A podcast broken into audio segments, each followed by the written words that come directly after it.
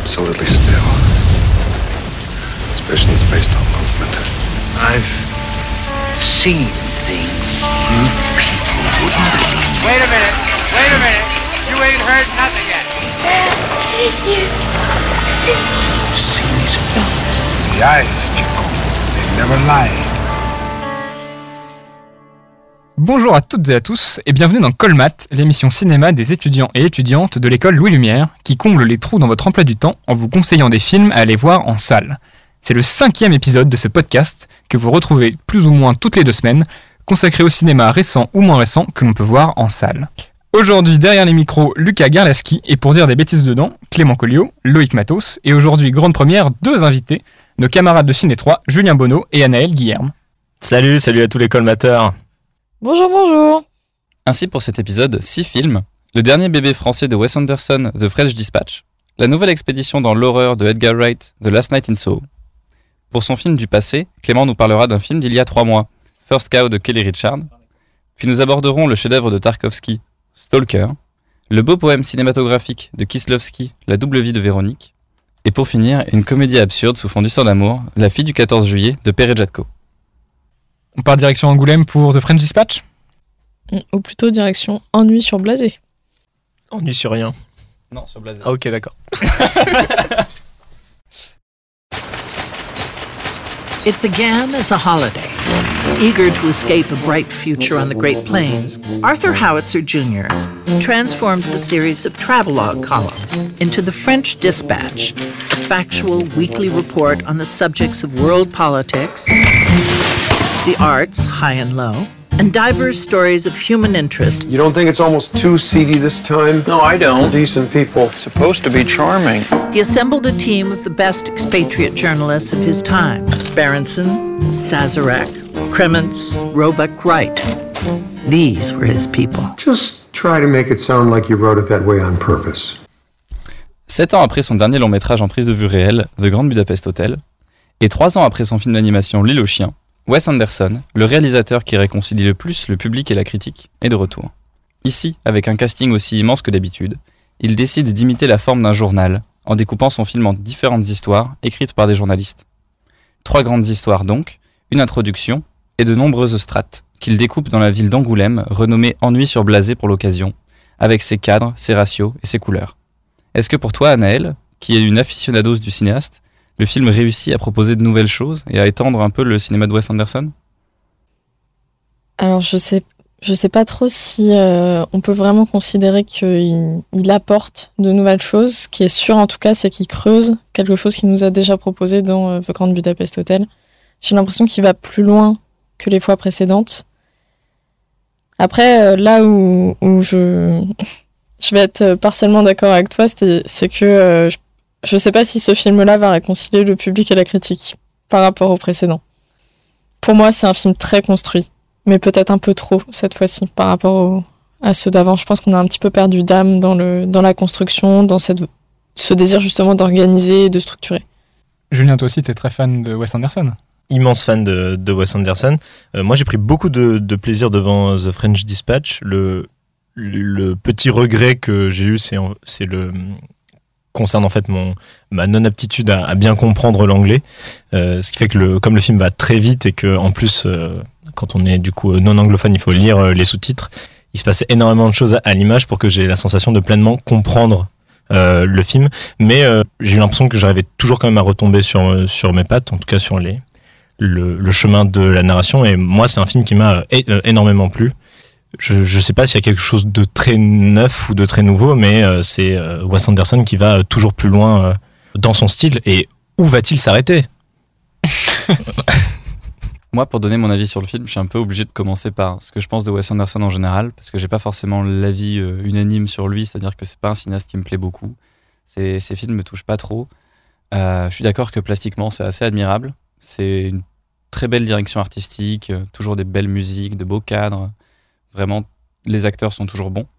Mais euh, déjà dans ses films d'avant, j'ai du mal parce qu'il met tout en scène comme un enfant qui joue avec, euh, avec une maison de poupée, avec, euh, et avec ses acteurs. Il les fait se tenir très droit, comme si tous leurs membres étaient en bois. Et moi, j'arrive pas à me propulser, enfin à me, à me sentir émotionnellement dans des personnages qui sont dirigés comme ça. Je trouve que oui, c'est mignon, oui, c'est rigolo, mais en fait, cette rigueur stylistique, pour moi, elle, elle bloque euh, toute forme d'émotion. C'est, euh, j'ai l'impression que quand je regarde un film de Wes Anderson, la personne qui regarde le film, c'est pas moi, c'est Wes Anderson lui-même, et je le vois en train de s'amuser, en train de, s'amuser comme un enfant qui joue avec ses Lego, quoi. Sauf que du coup, le film m'appartient pas du tout.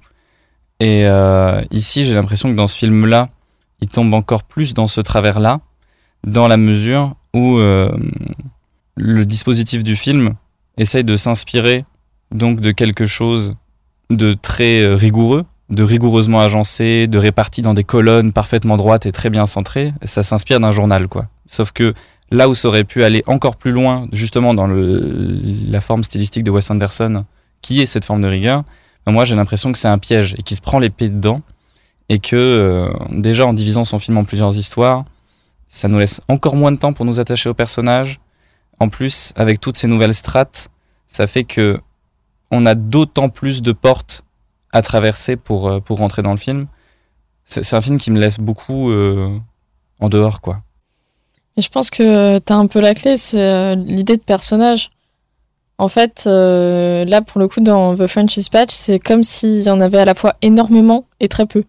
Et surtout que, justement, à cause de ce casting euh, qui est quand même assez dingue, en fait, on... moi, à chaque fois que je vois un nouvel acteur, je me dis Ah, un acteur Et ça me bloque un petit peu pour rentrer dans l'empathie et dans le, ressenti des personnages, surtout qu'on on saute d'un- d'une histoire à l'autre. On a des personnages qui nous dévoilent pas grand chose, pas beaucoup de faiblesse par rapport à, euh, je trouve, Grand Budapest Hotel ou euh, Moonrise Kingdom, où on a quand même des, un accès à l'intériorité malgré tout.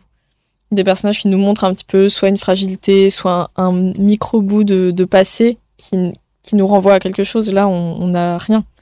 Alors qu'en plus, c'est quand même des articles de, de journal, ça pourrait, on pourrait avoir un peu des, des inserts biographiques qui seraient un petit peu plus conséquents, un petit peu plus euh, touchants.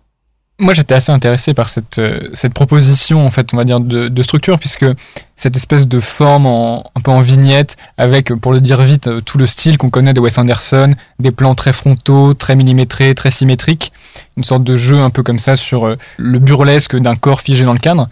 Il y avait déjà un peu cette envie de faire une succession de petites cases, quoi, ce qui marche très bien dans le contexte d'un journal. Après, je suis un peu moins convaincu par le traitement du film que je trouve inutilement euh, alambiqué et confus, et cette envie qu'il avait déjà dans Grand Budapest, mais ça se faisait de manière beaucoup plus euh, claire, de d'enchasser les récits, que tous les récits soient un personnage raconte, et dans ce récit un autre personnage raconte. Bah déjà, ça fait que le film est parfois inutilement trop dense, et c'est vrai, Julien, que ça n'aide pas de le voir en français, du coup d'avoir une surcouche de lecture euh, en plus, d'autant qu'il y a certaines phrases qui sont dites en français dans le film et donc sous-titrées en anglais dans le film. Je, je sais pas si, euh, si c'est plus facile en anglais aussi, parce que justement, il y a quand même beaucoup de passages en français qui vont peut-être être sous-titrés ou qui sont euh, sous-titrés dans l'image. Donc au final, euh, C'est tout à fait vrai. Et je, je suis assez d'accord avec toi, Naël, que ces personnages, c'est assez paradoxal parce qu'en fait, il les, il les traite presque comme s'ils faisaient partie du décor, quoi. C'est-à-dire qu'on a un croquis de un lieu, d'un personnage, et euh, le film avance comme ça un petit peu de situation en situation. Mais moi, ça, ça me fait jamais vraiment l'effet d'un film choral où les destins s'entrecroisent à travers les différents niveaux de narration. Ça fait plutôt euh, l'effet bah, d'une galerie de personnages qu'on regarderait comme, euh, comme on passe de, tableau en tableau. Mais après, je pense que le film s'adressait pas forcément à moi parce que je suis pas un grand fan du style Wes Anderson, ou je dirais même du dispositif Wes Anderson. C'est peut-être un peu mon reproche par rapport à, son cinéma, c'est que c'est un formaliste extrêmement euh, pointilleux. On reconnaît très très facilement euh, l'identité visuelle de ses films, mais j'ai l'impression que cette espèce de, frontalité extrêmement cadrée, extrêmement précise, en fait se décalque de film en film, peu importe le, sujet. Et ça limite son cinéma, disons, à cette espèce de dimension plastique-là, qui fait que le film est extrêmement dense, assez foisonnant, mais en fait il foisonne de la même idée, et un peu du même type d'idée qu'on a dans tout le reste de sa filmographie. Ce qui fait que, malgré le fait qu'il y a souvent des cadres assez, euh, assez amusants pris indépendamment, dans le système d'un film avec euh, plusieurs temporalités et qui dure assez longtemps, avec plein d'histoires entrecroisées comme ça, ça crée une sorte de mécanique un peu, un peu répétitive et redondante. Alors, je suis pas euh, entièrement d'accord euh, avec toi dans le sens où cette espèce de, de rigueur euh, esthétique et plastique que Wes Anderson euh, s'impose, c'est c'est vraiment quelque chose qui s'est euh, construit au fur et à mesure euh, de sa filmographie. C'est c'est c'est pas tout à fait absent, mais en tout cas c'est beaucoup moins présent euh, quand tu prends ses premiers films. Et c'est ça que je trouve intéressant avec l'arrivée d'un nouveau film de de Wes Anderson, c'est que a priori il veut pas lâcher son bout de gras et, et ce qui fait qu'on appelle un film de Wes Anderson un film de Wes Anderson, et il essaie d'aller toujours plus loin. Et je trouve ça heureux de, de, de, comparer euh, ses premiers films ou même euh, ses films euh, du milieu de, de sa filmographie avec The French Dispatch. Ça, ça, ça en fait pas grand chose à voir esthétiquement. Il y a beaucoup d'idées qui sont déjà présentes. Il y a beaucoup de façons d'écrire qui sont aussi là, mais il y a, on va dire, une rigueur esthétique qui était en tout cas un peu différente. Je pense qu'en fait, il est allé au bout de ce qu'il faisait, mais maintenant, à mon avis, il ira pas beaucoup plus loin avec ce dispositif. Je sais pas parce que du coup, c'est, j'ai l'impression que c'est un peu l'idée euh, que beaucoup de gens avaient au moment où Moonrise Kingdom est euh, sorti. Puis après, il a fait euh, The Grand Budapest Hotel. Puis après, là, il nous sort The French Dispatch. Je pense qu'il y a toujours moyen d'aller un peu plus loin dans son espèce de rigueur formelle. Moi, en fait, ce qui m'a plu dans The French Dispatch, c'est justement les moments où j'ai l'impression que Wes Anderson commence à déconstruire ce qui s'était mis à construire depuis longtemps. Et c'est ces moments où sa caméra, tout d'un coup, elle passe à l'épaule. Et tout d'un coup, il commence à casser un peu son dispositif et à lui donner un peu de chair, un peu d'âme. Et tout d'un coup, le film me, saisit, en fait. Et je trouve ça assez passionnant de filmer toute la direction artistique de Wes Anderson à l'épaule, ou en tout cas dans des plans qui donnent plus de vie. Parce que tout d'un coup, j'ai l'impression que cet espace qu'il filme, il est réel, quoi. J'ai l'impression d'être immergé dans ce, dans ce décor, dans ces costumes, dans, dans toute cette histoire. Et euh, c'est la deuxième histoire qui se permet plus de cadre à l'épaule. Et en fait, c'est vraiment les moments où ça m'a le plus touché. Je trouve qu'on touche un peu au cœur du, sujet là. Je suis assez d'accord que ces quelques moments où il y a un peu d'instabilité qui revient dans ce, dans ce cinéma qui n'est pas du tout euh, d'ordinaire sont assez salutaires.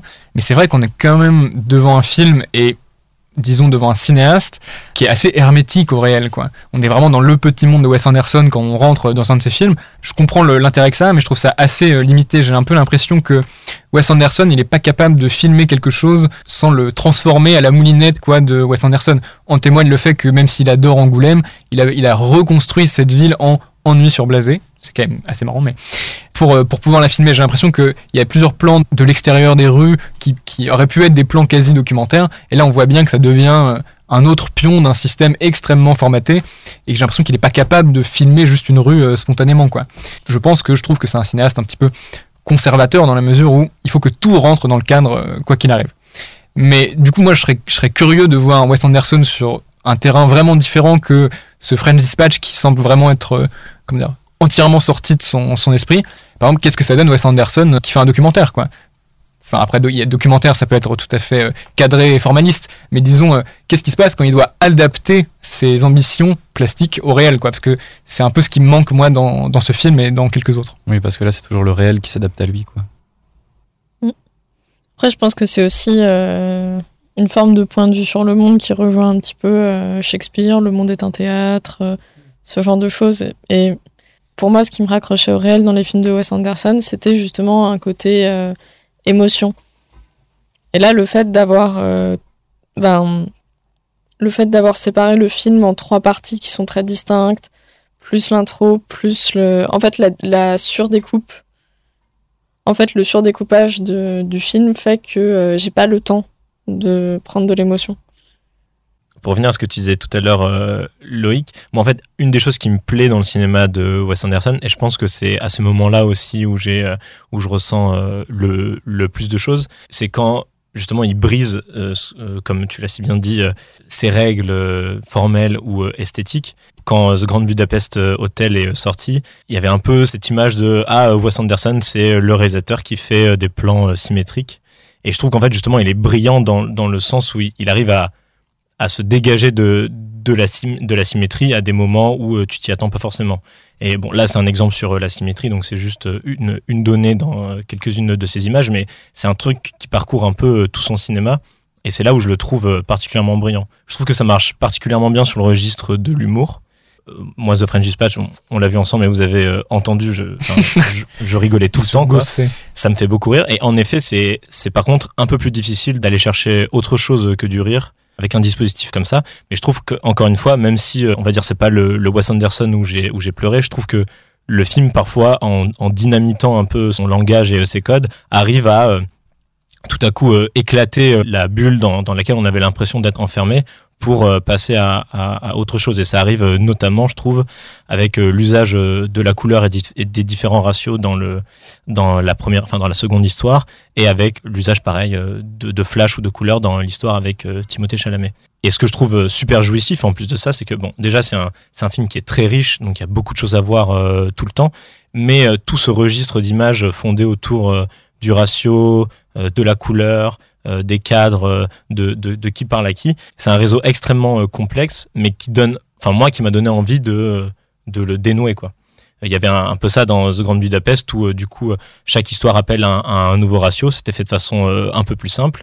Et là, devant The, The, The French Dispatch, en fait, je pouvais pas m'empêcher de me dire, j'ai hâte de le revoir pour essayer bah, de faire mon interprétation sur pourquoi la couleur, sur pourquoi le pourquoi le changement de cadre, tout en ayant, euh, c'était pas seulement du réflexif quoi, ça, avait un vrai impact sur le moment. Euh, Je trouve que je trouve que son histoire sur euh, les tableaux, au, moment où la couleur euh, arrive, il y a une vraie sensation de beauté qui arrive. comme quand tu vas dans un musée et que tu tombes sur un tableau incroyable, quoi. Ce qui est une sensation que j'ai rarement ressentie pour le coup devant un film.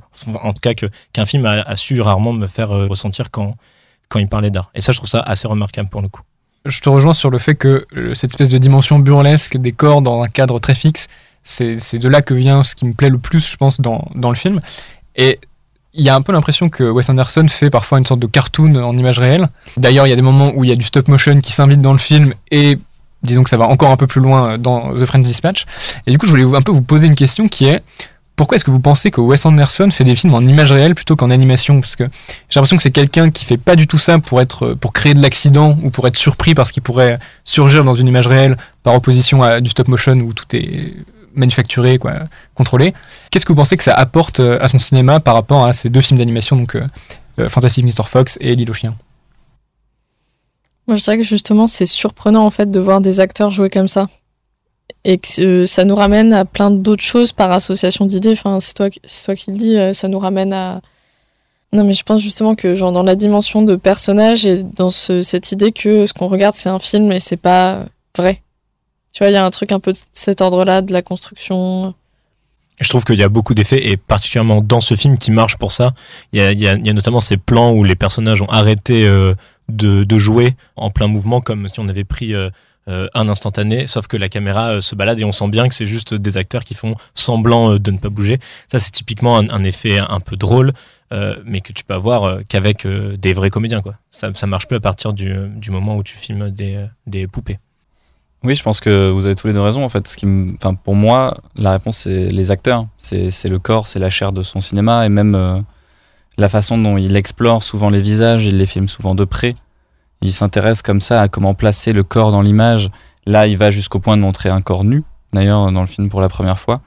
Et il s'intéresse à, à, ces, rugosités naturelles du corps et de la peau. C'est euh, des acteurs qui, certes, il les, il les embellit, mais ils cherchent aussi toujours à voir un petit peu euh, à travers leurs yeux. J'ai l'impression, par exemple, que le personnage de Francis McDormand dans le film, qui est un peu le personnage que je préfère, ben, gagne vraiment toute sa puissance du fait que c'est un vrai être humain et qu'on peut aller au-delà de son regard et se projeter un peu dans ce personnage-là. S'il avait été en animation, moi, le personnage euh, m'aurait pas du tout. Bah, je suis pas persuadé, parce qu'en voyant ces films en, animation, je trouve qu'il arrive à donner à ces personnages, même si c'est des, des animaux ou quoi, des, des trognes, quoi, vraiment des têtes euh, qui ont du caractère, comme pourrait avoir la tête d'un acteur. Et je profite de ta parenthèse sur le corps nu pour dire que je suis particulièrement allergique aux petites blagues grivoises que Wes Anderson s'amuse à cacher dans ses films, à base de lits qui et de petits euh, bons mots euh, un peu salaces. Ça fait un peu le, le dandy qui tente un petit truc outrancier. Ça, ça me fait beaucoup moins rire quand même. Alors juste une précision par rapport au, corps nu, du coup, je sais pas si c'est moi qui ai mal compris ta phrase, mais il avait, enfin, il a déjà filmé des corps nus, euh, notamment dans euh, euh, Hôtel Chevalier où il y a le, personnage de Nathalie Portman qui est complètement dévêtu. Et juste pour revenir par rapport à ce que tu disais sur où, tu t'es demandé pourquoi est-ce que le, le film serait pas fait en animation. Moi, il y a un moment dans le film aussi où je me suis dit, en fait, ça allait un peu vite. C'est un des moments où le film m'a un peu perdu, mais bon, il m'a très vite retrouvé après parce que c'est vraiment un excellent métrage. Mais euh, je, me, suis dit, en fait, c'est un film que j'aurais adoré euh, lire en roman graphique. C'était pendant la dernière histoire, donc du coup, c'était juste avant, euh, cette formidable aparté esthétique de la dernière histoire là. Et en fait, au moment où je me suis dit ça, il s'est passé une chose à l'écran, c'est un, plan du coup où, où gangster et police se chamaillent un peu. Et en fait, il y avait un truc euh, de rythmique et de, tempo qui était juste euh, parfait, quoi. En fait, au moment où j'ai où j'ai formulé, où je me suis formulé euh, l'idée de, de vouloir lire ça en bande dessinée, je l'ai tout de suite regretté parce que je me suis dit, c'était vraiment quelqu'un qui qui a quand même un, sens du rythme et, de la mise en scène qui est assez fou, quoi. Et je peux comprendre qu'on soit hermétique. Et je peux comprendre que du coup on ait du mal à rentrer dans les histoires, mais du coup c'est une question que j'ai envie de te poser euh, Loïc, est-ce que le film reste plaisant à voir? Pour moi, c'est tellement une, sucrerie, quoi. Tu vois, c'est, enfin, c'est si parfait, c'est, c'est si beau que je pourrais apprécier rien que justement pour l'effort euh, esthétique, quoi, et euh, technique. En fait, c'est un peu ce que je disais tout à l'heure sur le fait que je regardais un film par les yeux de Wes Anderson. C'est un film que je trouve beau à regarder, qui m'amuse, que je trouve divertissant, que j'oublie assez rapidement. Mais surtout, pendant que je suis devant, je sens pas que la toile de projection m'appartient. Je sens pas du tout que euh, c'est un espace qui m- qui m'est désigné, alors que pour moi, vraiment, c'est un peu central à l'art de laisser justement une place au spectateur, à celui qui regarde, qui profite de l'œuvre. Et là, j'ai vraiment juste l'impression de presque entendre Wes Anderson me dire Oh, regarde comme ils sont mignons. Oh là là. Moi, c'est vrai que je suis plutôt d'accord avec Loïc. J'ai l'impression que euh, je trouve ça très intelligent. Je trouve ça très bien construit. Quand je le... Mais quand je le regarde, justement, je me dis Ah, c'est bien construit. Ah, c'est intelligent. Ah, il y a un jeu d'écho entre telle chose et telle chose. Ah, euh, je me formule des interprétations alors que je, préférerais être touché directement et rentrer dans l'histoire. Là, je me vois en train de regarder le film.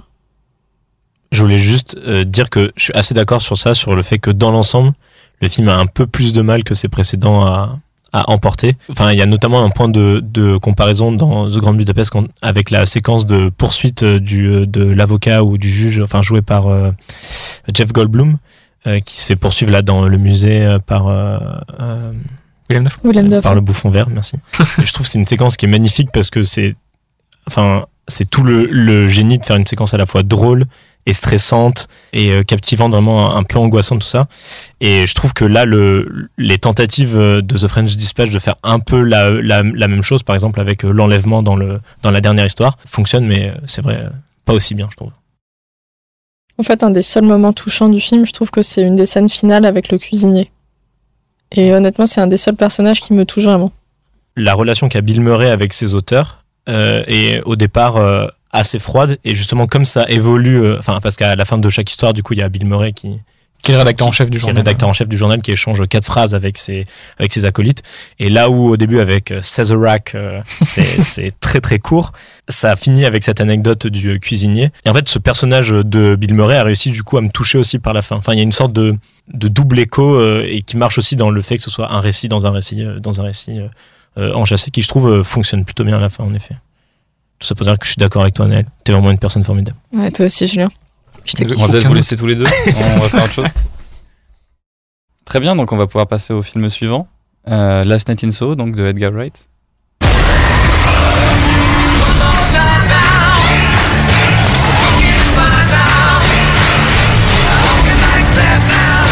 Where you going? I know what you did. I've done a lot of things. You're have to be more specific, love.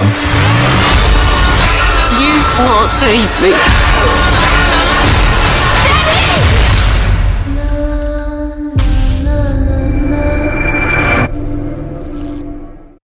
Après la trilogie Cornetto, Scott Pilgrim ou Baby Driver, Last Night in Soho est le nouveau film de l'anglais Edgar Wright. Quelques mois après avoir réalisé un documentaire sur les Sparks, le réalisateur revient à son cinéma généreux et pasticheur, empli de références cinématographiques et musicales.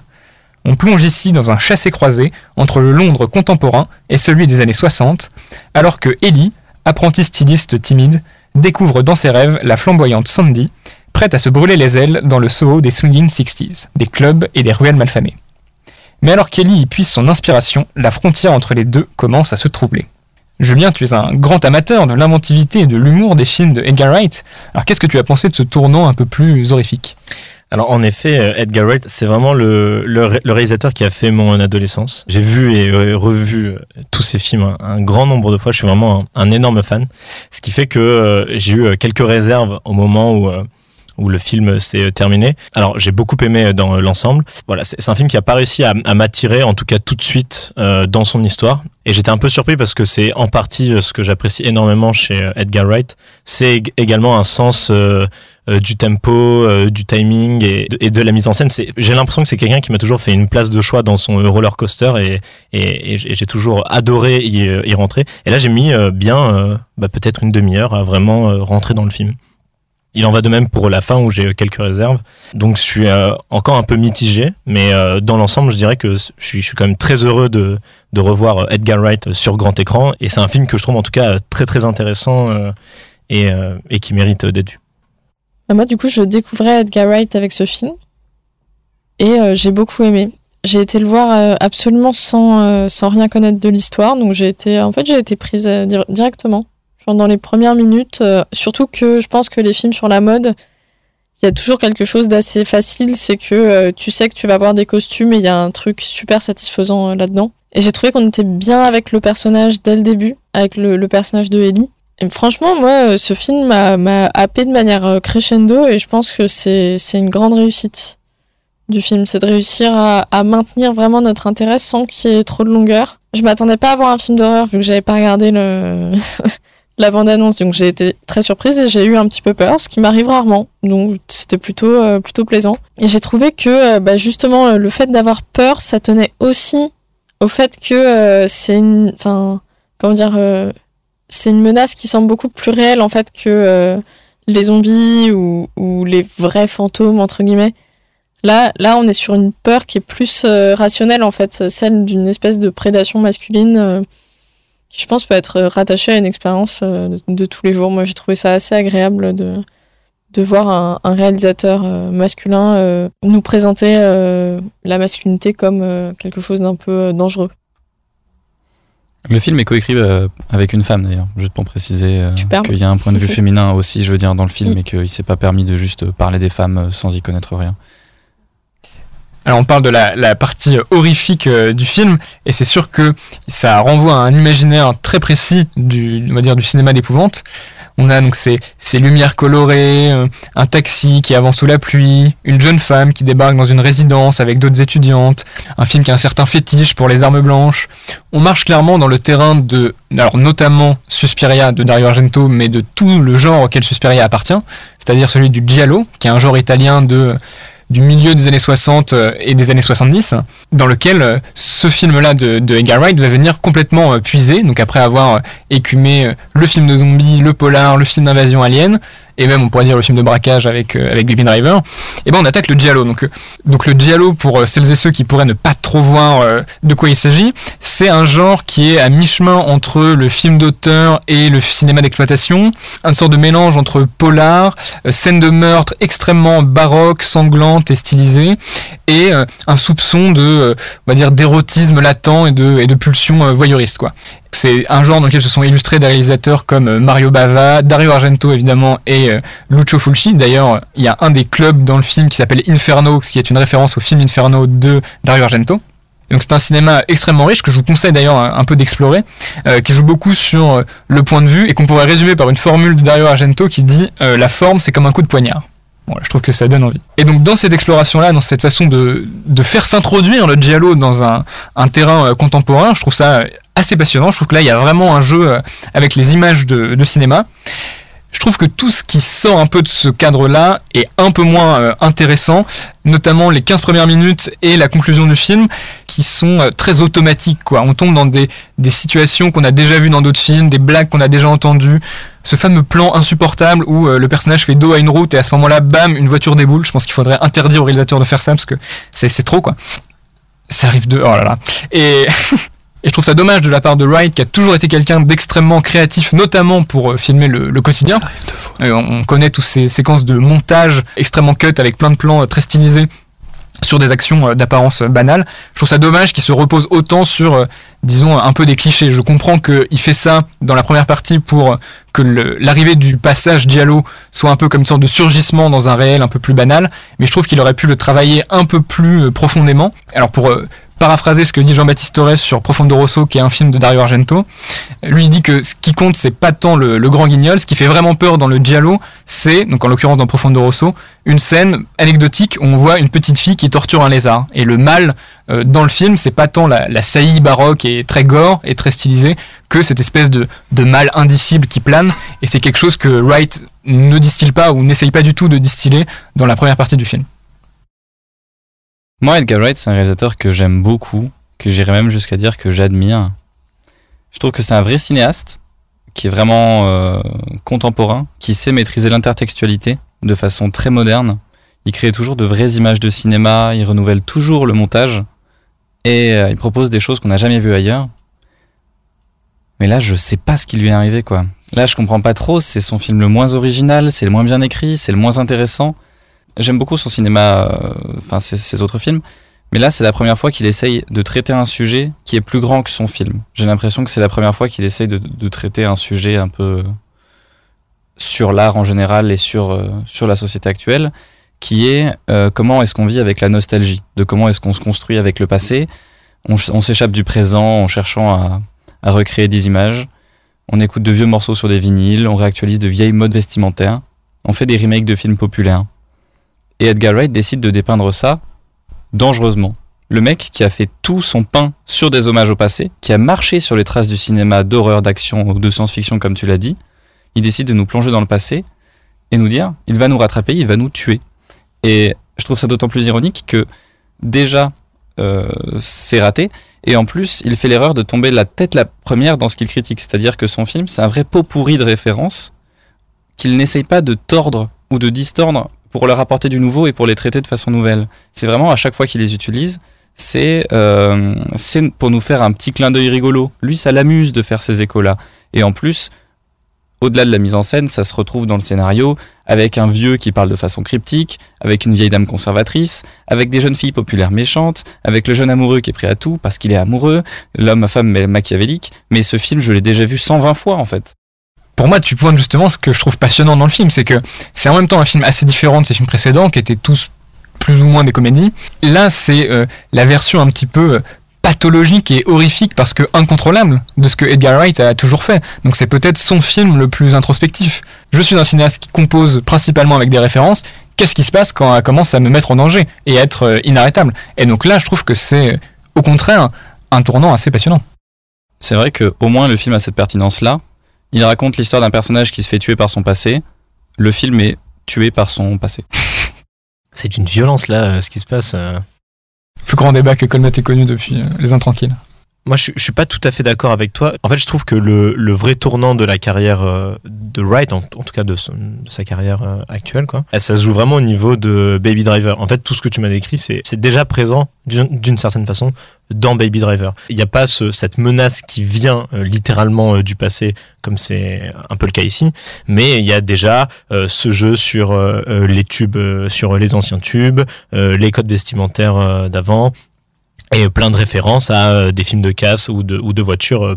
Mais ça, il le fait dans tous ses films d'avant aussi. Alors, je trouve que la, la, vraie réfé- la, la, la vraie différence, elle se joue au sérieux euh, qui est apprêté au film et avec lequel l'histoire est racontée. C'est-à-dire que de- depuis Shaun of the Dead jusqu'à Le Dernier Pub avant la fin du monde, et du coup ça englobe aussi Scott Pilgrim, ça reste des films qui sont explicitement assez méta et euh, dans lesquels on va euh, jouer avec les codes, on va en rire, et il y a toujours une sorte de euh, second degré, de seconde lecture qui génère en fait euh, l'humour ou le côté décalé ou euh, le fun euh, du film.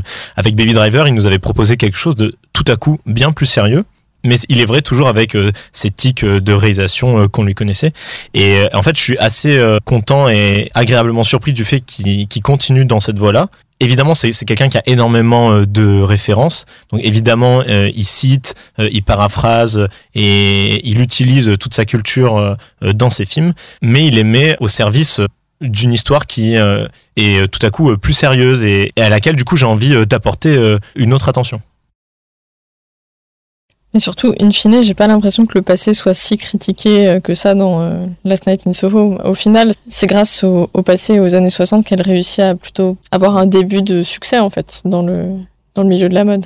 Oui, puis il y a- il y, a quand même une grosse réconciliation, euh, enfin pseudo-réconciliation qui intervient à un moment du film, sans spoiler, mais qui euh, la, la, la relation avec le passé, elle tient dans la réplique que la dans la dans la discussion plutôt que Ellie avec la logeuse. euh, ah, euh, c'était mieux avant. Oui, en effet. Bon, il y a une, une sorte de de phrase un, un peu boomer à, à ce niveau-là, mais en fait, moi, je, je, je l'ai un peu senti comme une sorte d'aveu de, de, de Edgar Wright. On, on sent qu'il a un fantasme pour cette époque. Moi, je ne l'ai pas du tout interprété comme euh, le passé va nous rattraper et, euh, et va nous tuer. Mais je, je comprends ce que tu veux dire, je trouve ça intéressant. Il racontait en interview que ce truc de quelqu'un qui lui enlève son casque pour voir ce qu'il écoute et qui dit mais c'est un truc de grand-mère, comme on fait au personnage dans le film, ça lui est vraiment arrivé. On peut parler du coup de, de, de la bande-son qui est quand même euh, assez incroyable et euh, très très riche. C'est toujours euh, le moment de découvrir plein d'artistes que l'on ne connaissait pas. Mais même au-delà de scénaristiquement, je trouve que même sa mise en scène, elle est empêtrée de toutes ces références. J'ai l'impression vraiment que le film n'arrive rarement à créer de nouvelles images, de nouvelles idées, d'autant plus qu'on se rapproche vers la fin. Par exemple, il a cette idée très ingénieuse de faire de son climax exactement la même que Get Out. C'est-à-dire que c'est la même mise en scène rigoureusement. Il y a- C'est les mêmes cadres, Il y a un élément qui est similaire, qui est important, et je suis d'accord que ça se c'est les ressemble. mêmes cadres. Bah, c'est un chant contre chant, deux gens autour d'une table basse. C'est un chant contre chant de deux personnes assises tous les deux sur des fauteuils. Les deux sont filmés en taille et centrés dans le cadre. C'est tous les pas films vraiment pas tout au long du dialogue. Et du coup, c'est des, c'est des idées comme ça où quand je les vois, je me dis très bien, c'est rigolo, c'est Get Out. Mais où est Last Night in Soho? Où est Edgar Wright? Après, peut-être que aussi euh, son idée c'est de fonctionner par association et que toi tu projettes ce que tu sais de Out ou ce que tu sais pas sur ces personnages-là. Mais Moi, je trouve que ça enrichit le, le film. là où je suis d'accord, c'est que dans ces films précédents, ça, a tout le temps dans- ça va tout le temps dans une forme de- d'enrichissement de son film.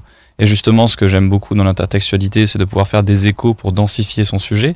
Sauf que là, j'ai l'impression que ça s'arrête au statut de référence. C'est plein de propositions d'images. Peut-être que si on les découvre, on peut trouver ça beau. Mais moi, quand je vois ce qu'il fait avec ses miroirs, je me dis, ben d'accord, euh, ça fait 14 ans, euh, Satoshi Kon, il avait déjà fait ça dans Paprika, ça ne m'amuse pas. Mais je pense que c'est pas question de est-ce que ça t'amuse ou pas? Enfin, le coup des, euh, des miroirs et de Edgar Wright qui sort son, son meilleur livre de Clouseau pour euh, bien réviser ses, ses références. Enfin, ça a énormément de sens, je trouve, euh, dans son film. Moi, justement, j'ai adoré euh, toutes ces réutilisations, euh, bah, notamment des images tests qui avaient été faits pour euh, l'enfer avec euh, Romy Schneider, avec ses effets euh, kaléidoscopiques et tout, qui là sont, euh, sont réutilisés. Enfin, je trouve que ça a beaucoup de sens et c'est assez euh, détonnant. Je sais pas s'il y a un grand sujet en fait à ce film, mais en tout cas j'ai trouvé qu'on me racontait une bonne histoire. Et des fois les films c'est ça. Et pour moi, enfin pour moi, euh, Last Night in Soho c'est un film de genre. Et ce que j'attends de ce film de genre, c'est qu'on me raconte une histoire, que je vive quelque chose dedans. Là, bah pour moi c'est réussi. Je veux dire, je suis le personnage, je suis en grande empathie avec elle. Quand elle se fait suivre et euh, quand elle a ces visions là, moi aussi je suis saisie. Et pour moi c'est l'expérience qui compte. C'est pas tellement euh, oui, je pense pas que le film réinvente le cinéma, clairement. Mais euh, ça, ça me fait passer un bon moment. Je suis satisfaite des, des références que je capte. De celles que je capte pas, ben tant pis. Et voilà, moi j'ai passé un, un bon moment. Mais c'est marrant parce que tu dis euh, Last Night in Soho, c'est un film de genre. Pour moi, c'est un, un vrai film d'auteur pour le coup. Et il y a un, truc que tu as dit tout à l'heure, Clément, en fait, qui m'a qui m'a sauté au, au visage. Tu as cité Jean-Baptiste Toré euh, à propos du euh, Giallo et de ce qui fait peur, c'est pas le grand guignol, mais c'est l'enfant qui, euh, qui torture un lézard. En fait, c'est quelque chose qui était déjà présent dans la filmographie de, de Wright, où finalement, du coup, on a ces, ces quatre, on va dire, grandes comédies qui sont qui vont de Shaun of the Dead à Le Dernier Pub en passant par Scott Pilgrim. Il y a des effusions de sang dans tous les sens. Dans Shaun of the Dead, c'est les zombies, il y a des gens qui se font démembrer. Dans Hot Fuzz, il y a des décapitations. En tout cas, dans le dernier pub, c'est du sang bleu de robots, mais qui se répand partout. Et dans Scott Pilgrim, c'est euh, quand on tue quelqu'un, il disparaît en pièces. Enfin, c'est quelqu'un qui a toujours joué avec la violence. Et ça a toujours eu une portée euh, euh, comique dans tous ses films, jusqu'à justement Baby Driver, qui change complètement ça, puisque Baby, du coup, est un jeune pilote qui évolue dans un milieu extrêmement violent et dangereux, et on ne voit jamais ce qui se passe de violent ou de dangereux. C'est-à-dire qu'il conduit vite, mais la menace est toujours passée sous silence. Et c'est justement cette absence de sang et de grands guignols qui fait que tout à coup on sent qu'il y a un vrai danger qui pèse sur Baby. Au début du film, il y a un, un personnage qui dit, d'ailleurs c'est assez drôle, en sortant de, de l'ascenseur, si vous ne me revoyez pas, c'est que je suis mort, et on ne le revoit pas du film. Et il y a vraiment ce jeu sur tout ce qu'on ne voit pas est potentiellement mort ou potentiellement euh, euh, en danger.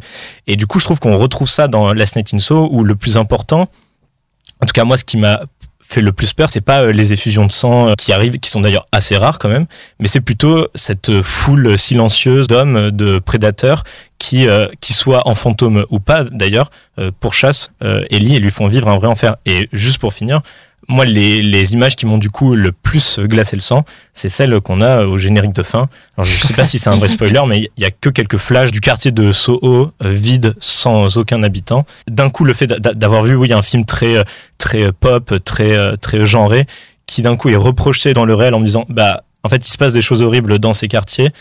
Avec la musique en plus qui est incroyable, moi ça m'a fait un vrai frisson et je, je m'attendais pas à avoir un tel frisson à la fin du film.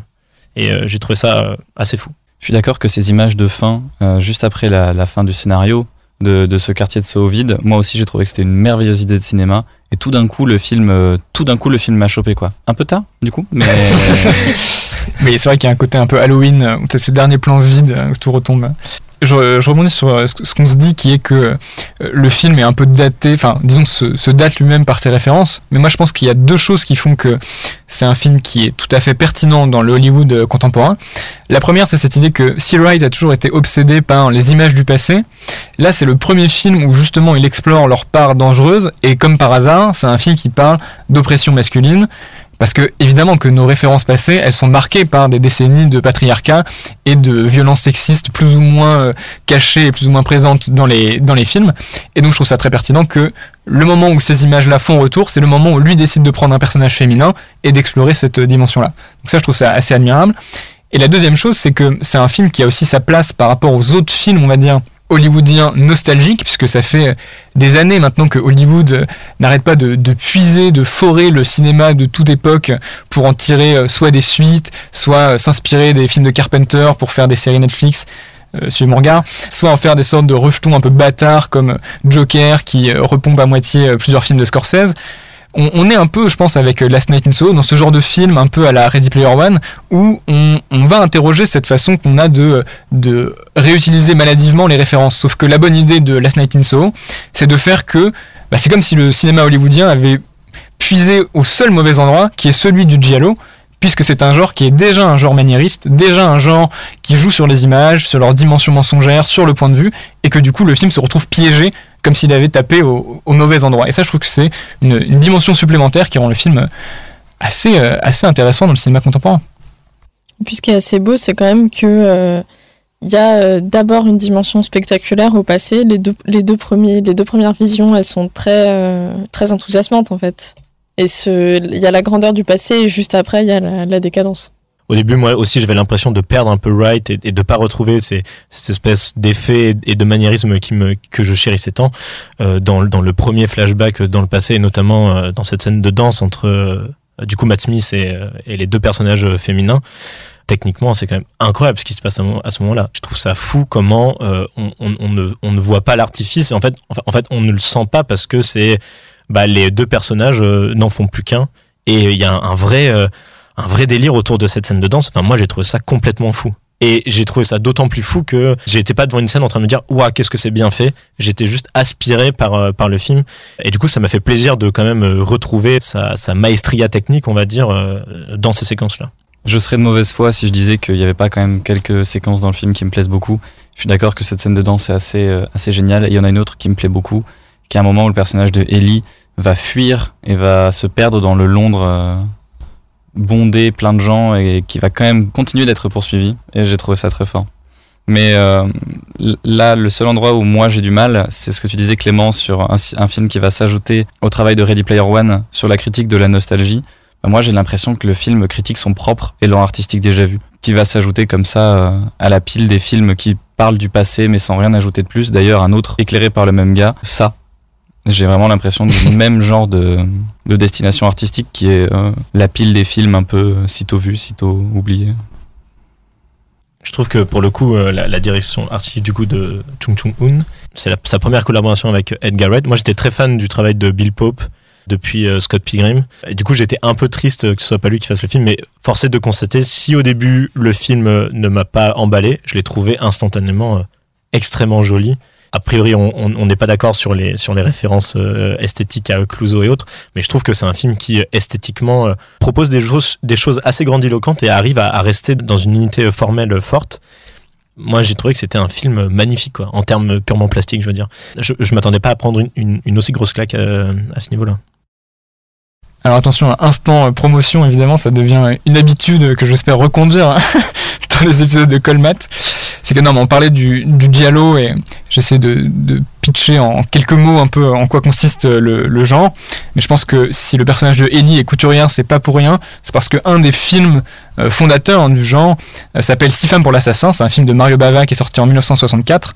Et donc sur la chaîne YouTube Prism, euh, sur, laquelle je, sur laquelle je travaille, on avait fait un épisode sur ce, sur ce film qu'on vous mettra en lien sous les différents réseaux. Donc si vous voulez un peu approfondir quel est ce jeu sur les points de vue qui, euh, qui fondent un peu le, le cœur du Giallo. Ça a l'air bien. Trop cool. Merci. Donc maintenant qu'on a parlé des films qui viennent de sortir, on peut peut-être parler d'un film qui vient de sortir. Exactement. Euh, First Cow de Kelly Richard, Clément So is anything worth doing? A royal cow. And yet she barely produces a thing.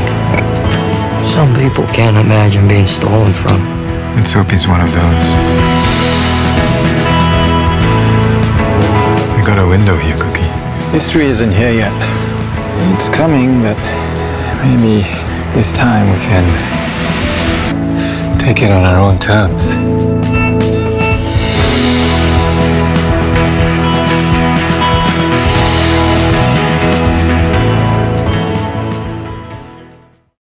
Bon alors, j'avoue, je, triche avec euh, le, principe de cette dernière rubrique qui est normalement de recommander des films qui sont sortis depuis longtemps au cinéma et qui ressortent.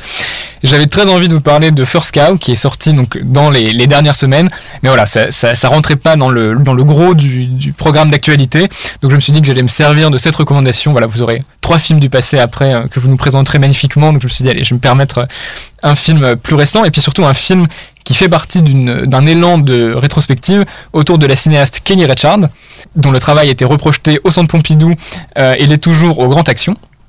Et donc Kelly Richard, c'est une cinéaste américaine qui a fait son premier film en 1994, donc qui s'appelle River of Grass, et qui ensuite a attendu 2006 pour réaliser son film suivant, et qui depuis euh, continue de tourner. Et son film suivant, c'était All Joy, qu'il avait fait beaucoup remarquer à l'époque. Et donc First Cow, qui est sorti, alors sorti un peu particulière, parce qu'en fait le film est sorti d'abord en juillet sur Mubi et nous arrive maintenant en salle, alors que dans des plus petites salles, puisque les gros réseaux de distribution n'ont pas voulu d'un film déjà sorti en streaming euh, au préalable. Et donc First Cow, c'est donc le, septième film euh, de, Kelly Richard, euh, septième opus d'une filmographie qui a toujours entretenu un rapport assez étroit avec, on va dire, le genre du western. Donc elle a fait un film qui est explicitement euh, situé à l'époque du Far West, qui est La Dernière Piste, en 2010, qui est un film euh, vraiment assez euh, exemplaire, qui donne un peu l'impression de se passer dans le contre-champ du genre western. C'est un grand film qui se passe dans un espace assez, assez dénudé. On, suit une caravane qui a quitté la, colonne principale, et il y a un côté un peu métaphysique du western hors champ du western et donc un hors champ qui sera particulièrement féminin puisque c'est une partie de la population qui est la grande oubliée de la plupart des westerns un film qui était déjà en 4 tiers comme les euh, First Cow et elle a aussi fait donc c'est son dernier film avant ce, avant ce First Cow un film qui s'appelle Certaines femmes et qui était un film contemporain mais euh, dont on pouvait voir les trois personnages féminins principaux un peu comme des euh, pionnières tardives qui continuaient de représenter ce qui restait un peu de, de- des objectifs de la conquête de l'Ouest. Il y avait une, une avocate qui s'occupe donc de la justice, une femme qui voulait construire sa maison, donc une sorte de version contemporaine et féminine d'un colon, et une cow-boy au féminin euh, qui élevait des chevaux. Et déjà, moi, je trouve ça assez réjouissant qu'une femme revisite ce genre qui est euh, essentiellement lié à l'histoire et à l'imaginaire euh, américain. Là, en ce moment, il y a sur Netflix un film qui s'appelle The Harder They Fall qui fait un peu la même chose, j'ai l'impression que j'ai pas vu, version afro-américaine, pour replacer un peu cette population dans l'imaginaire du, Far West. Et donc First Cow, on arrive directement de nouveau à l'époque du Far West, donc on est en Oregon en 1920, et le film raconte la rencontre entre Cookie et King Lou, qui sont deux hommes qui habitent autour d'un village de trappeurs et qui vont essayer de euh, faire fortune grâce euh, à la cuisine du premier et au sens des affaires du second. Et bon, il y a une vache dedans aussi, euh, voilà, vous en doutez. La toute première année sur le continent américain. Et, et donc l'originalité à nouveau du, du regard de Kenny Richards, c'est de faire un film sur le Far West sans conquête. En fait, c'est un film où on ne prend pas le point de vue des hommes qui veulent explorer, qui veulent s'approprier, on va prendre au contraire le point de vue de la nature. Et donc ça, ça se fait par le tempo du film, qui est assez lent et contemplatif, par la lumière naturelle, qui est extrêmement belle, qui est d'ailleurs signée par Christopher Blovelt, qui est son chef-op depuis la dernière piste. Et surtout, cette impression assez intéressante que la caméra est attachée à la nature le cadre se moule sur euh, les formes de la nature, des forêts.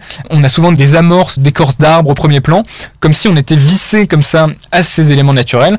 Alors que les, personnages humains sont eux parfois décadrés. On a souvent des plans où ils marchent et vont venir sortir du cadre, sauf que la caméra elle filme pas que le personnage, elle n'est pas assujettie au personnage et elle laisse l'espace filmé en principalement dans le cadre.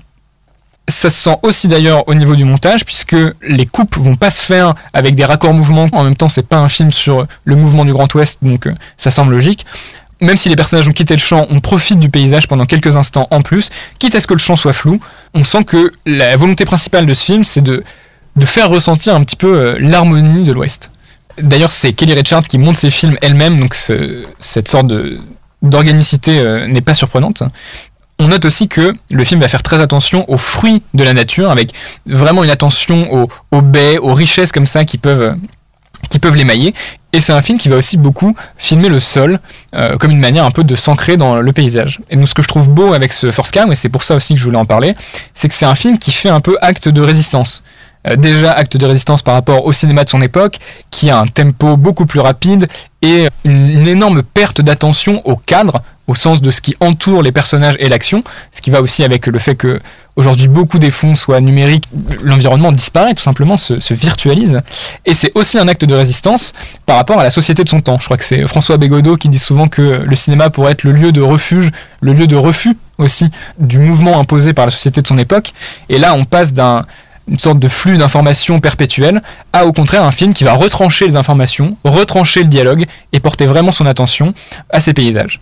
Donc c'est un film très beau et très doux que je vous conseille euh, vivement, une, assez jolie euh, élégie de la nature. La vache est évidemment le meilleur acteur du film, c'est formidable. Et un film qui me donne un peu un aperçu de l'Éden qu'aurait pu être ce paysage américain avant l'arrivée du capitalisme dans ce territoire, parce que c'est quand même ça qui se joue euh, dans le film et un, instant très particulier où on est revenu à une sorte d'idéal où l'homme en harmonie avec la nature pouvait se saisir de tout ce dont il avait besoin. Et le film là-dessus est, vraiment très beau. Et en plus, euh, il y a une recette de cuisine dedans, qui n'aurait pas déplu à, à, Coppola. Vous retrouverez cette recette de, de, cuisine au dos des prospectus euh, si vous allez le voir en grande action. D'ailleurs, le film a eu un magnifique effet euh, synesthésique sur moi. Je te vole le mot, Loïc, parce que je sais que tu voulais t'en servir qui est qu'au moment où, donc il y a des gâteaux qui sont faits dans le film, au moment où les, les, beignets sortent du four, je les sentais dans mes narines, et ça, c'est assez rare pour le souligner. Du coup, le film parle de mecs qui font des affaires pré-capitalisme? Disons que euh, c'est le, début de l'implantation de la civilisation à l'ouest. Et donc, on a. Alors, évidemment que le capitalisme est déjà sous-jacent, parce qu'on a, on suit des trappeurs qui sont venus récupérer des fourrures pour les revendre. Mais disons que entre ces deux personnages se crée pendant un temps l'idéal d'une sorte de cohabitation euh, pacifique et désintéressée, et que peu à peu, eux-mêmes vont se prendre au jeu d'un capitalisme, disons, un capitalisme mondialisé qui vient euh, d'autant plus vampiriser les richesses locales. Et donc maintenant, on va pouvoir vraiment passer au film du passé. Euh, et c'est Annelle qui va commencer en nous parlant de la double vie de Véronique de Kislowski.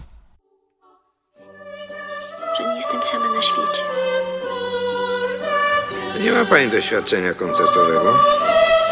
Ma pani tylko maturę szkoły muzycznej. Ale wygrała pani ten konkurs. Pourquoi deux Parce que dans le spectacle, j'ai touche beaucoup.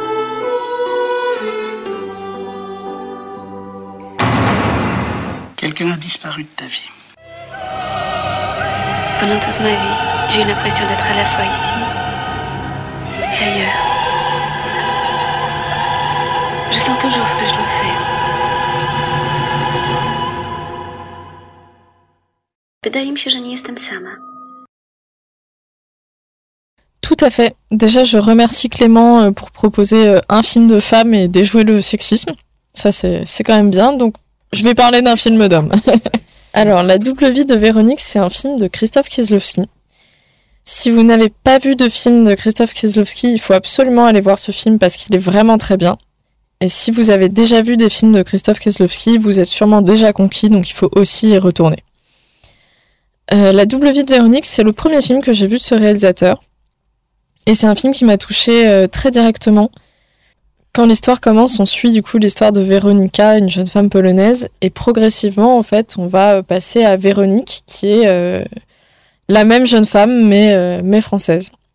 Et le film va jouer du coup sur cette question du double, sur euh, comment euh, leurs vies se font écho sans, euh, sans se recouper tout à fait, comment euh, l'absence de l'autre, en fait, va, euh, va ajouter de la profondeur, en fait, à la à l'émotion qui peut être ressentie par Véronique notamment, parce que c'est quand même le personnage qu'on suit le plus, c'est Véronique.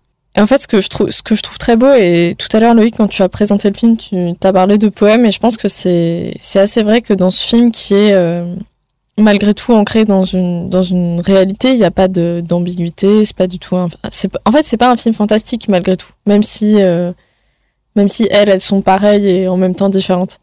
Le film réussit à créer des moments très délicats, très doux, qui vont aller un petit peu euh, chercher le spectateur sur des choses plus enfantines ou au contraire très tristes.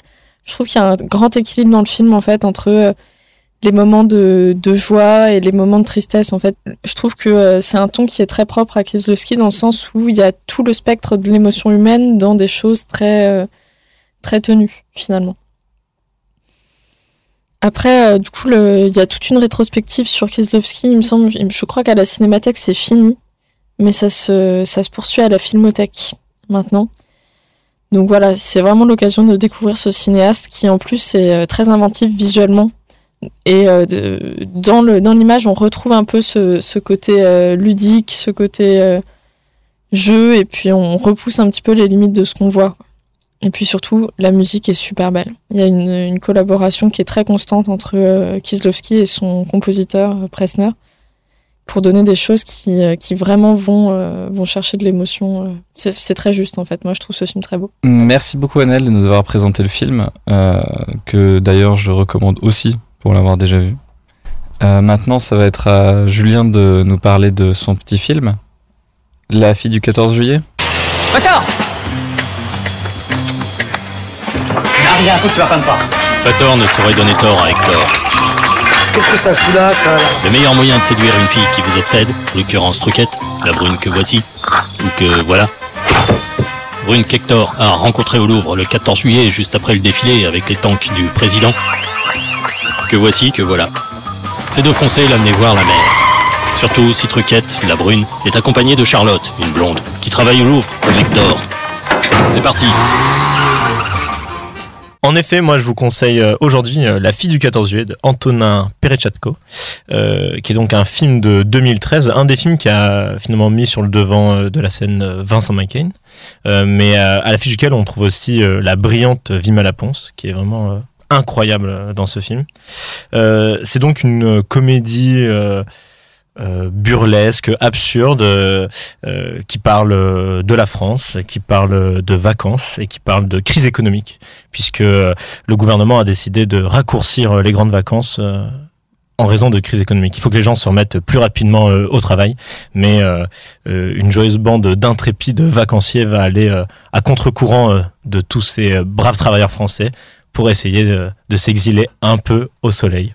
C'est donc le premier film du réalisateur de euh, La loi de la jungle qui est sorti depuis et euh, du prochain euh, La pièce rapportée qui devait sortir en fait j'imagine au moment du Covid mais qui va sortir en salle le 1er décembre si je dis pas de bêtises avec donc Philippe Catherine et Agnès Desmoustiers vous avez peut-être vu euh, la bande-annonce passer, et bien là c'est l'occasion de découvrir ou redécouvrir son premier film, en plus euh, d'un de ses courts-métrages, French Kiss, qui sera projeté euh, euh, avant euh, La fille du 14 juillet. Voilà, je vais, je vais pas trop m'étendre dessus parce que c'est un, c'est un film qui fait rire aussi parce qu'il surprend. Euh, mais euh, il est également disponible sur Mubi. Moi, je l'ai, je l'ai vu il y a, il y a, il y a pas très longtemps et, euh, et vraiment, je suis tout à fait client. Et euh, voilà, si la blague à la 46e minute euh, ne vous fait pas rire, je vous rembourse euh, le, le billet. C'est un film que je trouve efficace, qui est brillant et qui est pas seulement drôle. Il y a, y a, de vraies petites apartés euh, poétiques. Euh, qui sont euh, d'ailleurs un peu plus absentes dans euh, La loi de la jungle, qui est son, qui est son deuxième film, et qui fait de La fille du 14 juillet, euh, euh, je trouve, euh, le, la vraie pièce maîtresse pour l'instant dans, dans la filmographie de Perechatko. N'hésitez donc pas à envoyer un mail à j.bono.gmail.com. Prenez vos montres lors de la séance. Juste. Et on termine euh, en beauté, Loïc, par Stalker. Это самый важный момент в вашей жизни. Вы должны знать, что здесь исполнится ваше самое заветное желание, самое искреннее, Самое выстраданное. Говорить ничего не надо. Нужно только сосредоточиться и постараться vспомнить всю свою жизнь.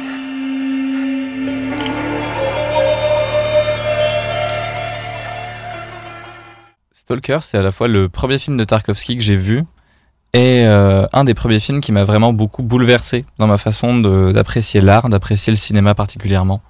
Ça parle d'un pays indéterminé, mais dont on se doute que les inspirations sont russes, dans lequel il y a une zone, qui s'appelle d'ailleurs la zone, qui est une région mystérieuse, dangereuse, où euh, seuls des stalkers, des passeurs, peuvent s'aventurer. Et au milieu de cette zone, il y a une pièce, une chambre, où les désirs les plus chers de tous ceux qui s'y aventurent pourront être exaucés. Dans le film, on suit euh, trois personnages, un écrivain, un physicien et donc un stalker, qui vont essayer de s'aventurer dans cette zone, la traverser pour pouvoir atteindre cette chambre. Moi, c'est un de mes films préférés parce que, euh, à la manière de la littérature, en fait, le film laisse l'espace au spectateur pour s'approprier l'œuvre. Et euh, d'ailleurs, j'ai appris plus tard que la majorité des scénarios russes, ou en tout cas des pays de l'Est, sont, sont pas écrits dans la forme que nous on connaît, mais en fait sous la forme de romans, vraiment euh, très, euh, très textuels. Et ça m'étonne pas, parce que la mise en scène de Tarkovsky, c'est vraiment une mise en scène qui s'ouvre au spectateur, qui donne juste des éléments euh, de façon à ce que ce soit à nous ensuite de mâcher le film et juste de, de réfléchir, d'y projeter ce qui nous intéresse. C'est un film en plus qui parle de quelque chose d'assez universel, qui est euh, de la mélancolie, du doute, de la quête de soi. Et je pense que ça peut ouvrir à peu près tout le monde. Le film commence dans un monde sans vie, sur-industrialisé, filmé en sépia, dans lequel tout le monde est enfermé, avant de nous emmener dans la zone, donc dans un monde qui tout d'un coup fait passer le film en couleur, avec en plus une superbe cinématographie et vraiment un très beau vert qui fait ressentir vraiment tout, tout de façon très sensorielle, avec, euh, tu en parlais tout à l'heure, une, une forte puissance de synesthésie. On sent les brins d'herbe entre nos doigts, on sent l'eau couler sur notre visage. C'est vraiment un film qui parle au plus profond de soi-même. C'est vraiment pas le genre de film que tu regardes comme un divertissement. D'ailleurs, je préviens les gens ici qui voudraient le voir, c'est un film qui est assez rude, assez aride. C'est un film qui dure deux heures et demie, il a 144 plans, ce qui insinue donc que les plans sont quand même assez longs. Mais c'est toujours des plans extrêmement bien composés, avec un sens du timing très puissant, et qui fait toujours passer ce petit cap du moment où on découvre le cadre et on se dit c'est beau, et ensuite qui nous laisse le temps de nous l'approprier, de le ressentir vraiment au plus profond de soi. Et c'est un talent qu'a toujours eu Tarkovsky euh, tout du long de sa filmographie, qui d'ailleurs n'a que 7 films en 26 ans. C'est vraiment un cinéaste de la, de la projection du spectateur. C'est euh, vraiment des films qui vont pouvoir vous parler à vous, plus qu'à vos yeux ou à votre cerveau. C'est un film qui arrive à dépasser chacune de vos barrières. Moi, c'est un film qui m'a hanté pendant plusieurs mois, après que j'ai fini de le voir et qui reste toujours avec moi. J'y pense euh, encore euh, de temps en temps et je manque pas une occasion d'aller le revoir au cinéma ou de pouvoir voir d'autres films du cinéaste. Parce qu'à chaque fois que je le revois, le film apporte en plus de nouveaux éléments, de nouvelles choses. Alors n'hésitez pas à aller le voir dans le cadre de la rétrospective que les Reflets Médicis font du cinéaste euh, Andrei Tarkovsky, en ce moment même donc euh, là-bas. Mais euh, c'est un cinéaste qui est vraiment très apprécié et euh, j'ai l'impression que chaque année, un cinéma dans Paris fait une rétrospective sur lui. Donc euh, vous aurez toutes les occasions du monde pour y aller. N'hésitez pas à y aller chaque année. En plus, comme c'est un peu un cinéaste pour intellectuels et que Paris est une ville d'intellectuels. Mm, c'est vrai. parfait. Nous en sommes le. Les intellectuels. Le Nous monde est la- un théâtre et nous en sommes des. Nous en sommes la preuve, c'est ça que je voulais dire. intellectuels. Le monde est une télé, nous sommes des anges. Macbeth. C'est pas dans Macbeth. C'est la fin de ce cinquième épisode de Colmat. On tenait à remercier pour la possibilité d'enregistrer à l'école Laurence Tellin, Franck Joigny et Éric Urbain. On remercie Lucas Garnaski et Guénolé Lotry pour la prise de son, Thibaut Noireau pour le mixage, Mathias Debar pour le générique de l'émission et Joshua Lac pour le logo. Et avant tout, on remercie chaleureusement Annelle Guillerme et Julien Bonneau de nous avoir fait part de leur incroyable présence. Écoutez-moi bien, c'était un vrai plaisir. Je me suis beaucoup amusée au cours de cette émission. Longue vie à Colmat et euh, merci encore. On se retrouve pour le prochain épisode de Colmat dans environ deux semaines et en attendant, on se voit en salle.